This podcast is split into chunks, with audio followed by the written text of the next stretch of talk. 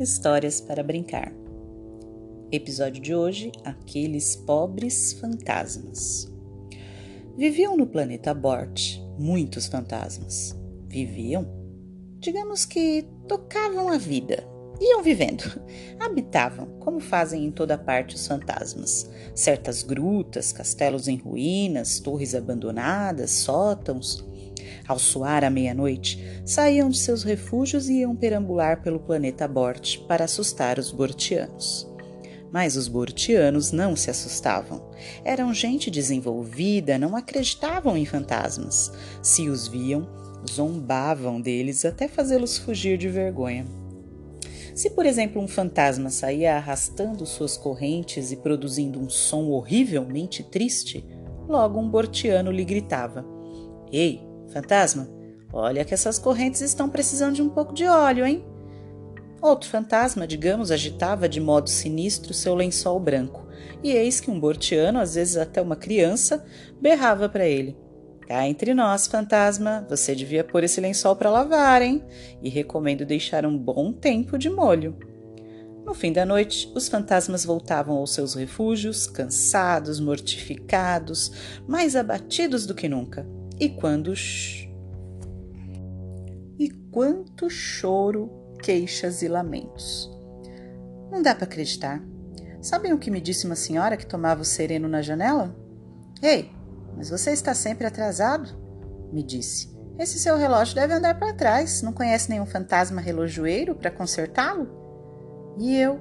Deixar um bilhete para mim preso na porta com uma taxinha dizendo: Caro senhor fantasma, quando tiver acabado seu passeio, queira por gentileza fechar a porta. A noite passada a deixou aberta e a casa encheu-se de gatos de rua que beberam todo o leite do nosso bichano.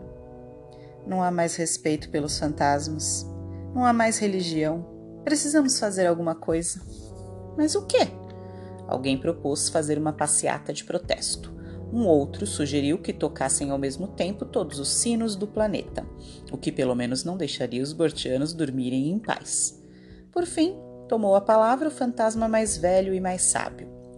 Senhoras e senhores, disse enquanto fazia um remendo em seu velho lençol. Caros amigos, não há nada a fazer. Os bortianos não se assustam mais conosco acostumaram-se aos nossos fracassos, conhecem todos os nossos truques, nossas procissões não os impressionam. Não, não há mais nada a fazer. Aqui. Como assim aqui? Quero dizer, neste planeta, é preciso emigrar, ir embora? Claro, e talvez ir parar em um planeta habitado apenas por moscas e pernilongos. Não, senhor, eu conheço o planeta certo. O nome, o nome.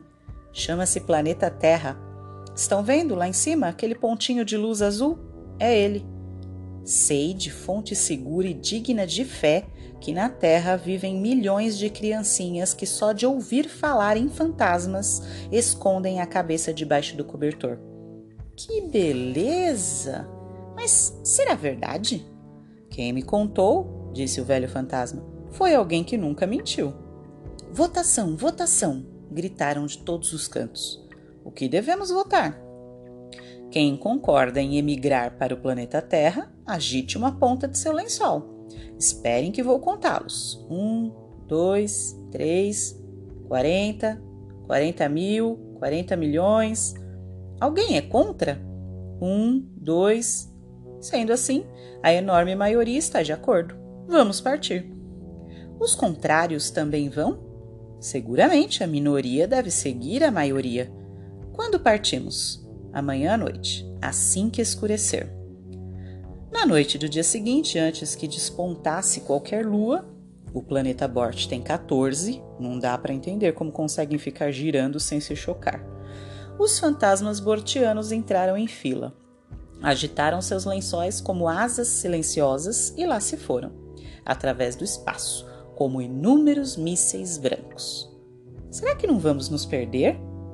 Não há o que temer, o velho conhece as estradas do céu como os buracos do seu lençol. E agora? Qual final você prefere? O primeiro, o segundo ou o terceiro?